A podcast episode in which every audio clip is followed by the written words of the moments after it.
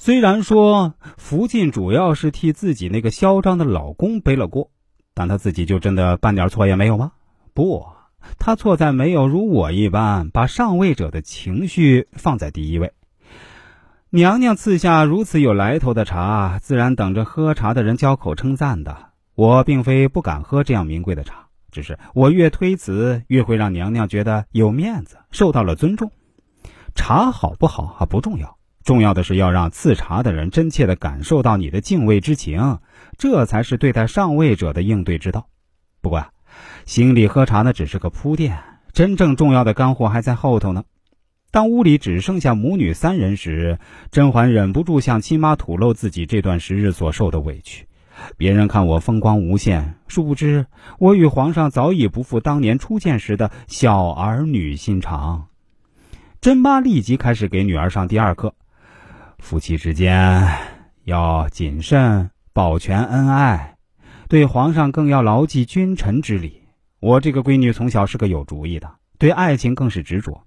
可她哪里知道，世上的恩爱夫妻无一不是靠着婚姻经营术换来的。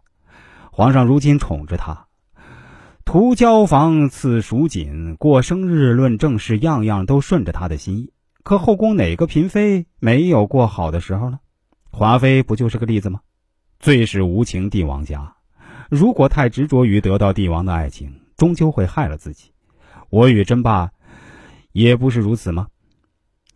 人人看我们是琴瑟和鸣的恩爱夫妻，可若不是我忍气吞声，不去揭穿他的婚外情，又怎能保得住如今的幸福呢？不过，甄嬛现在正得宠，大概是听不进我这种丧气话的。可我担心的是，她的宫斗能力还远远不够。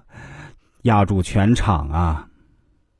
甄妈的第三课：宫中的任何人都有可能成为你的敌人。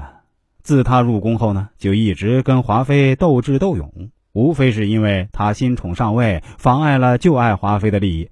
可是后宫的敌人远不止华妃一个，后宫的利益纠葛也远不止恩宠一项，权力、皇嗣、家母政治斗争，无一不是挑起后宫们矛盾的导火索。一个华妃就让他心力交瘁，哪里还有精力来对抗后宫那些潜在的竞争对手呢？说不定等到华妃一倒台，就会有意想不到的人冒出来，也不知他能不能一路逢凶化吉。我虽有一肚子的话要对他说，却也终究不能日日陪在他身边。浣碧是他的妹妹，可毕竟不是一母所生，也比不得玉娆和他毫无嫌隙。甄妈的这第四课呢，是御下之术要拿捏得当。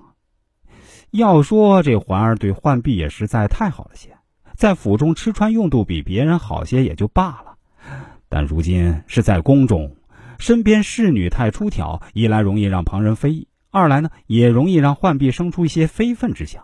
我虽知道浣碧日日陪在环儿身边，需要拉拢安抚，进门便夸奖了几句，可私下里还是要提醒环儿。切不可因为浣碧的身世落人把柄啊！这四堂课上完，甄妈呢恋恋不舍的离开了碎玉轩。只可惜时间紧迫，无法与女儿细说其中的厉害。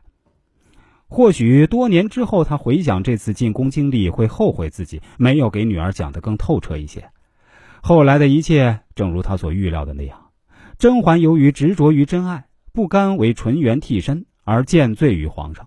由于没有把皇后当做潜在竞争对手，而落入了纯元故衣的陷阱；由于太放纵浣碧，而让他利用小象事件嫁入王府，引起皇上对环果恋的疑心，酿成了最后的悲剧。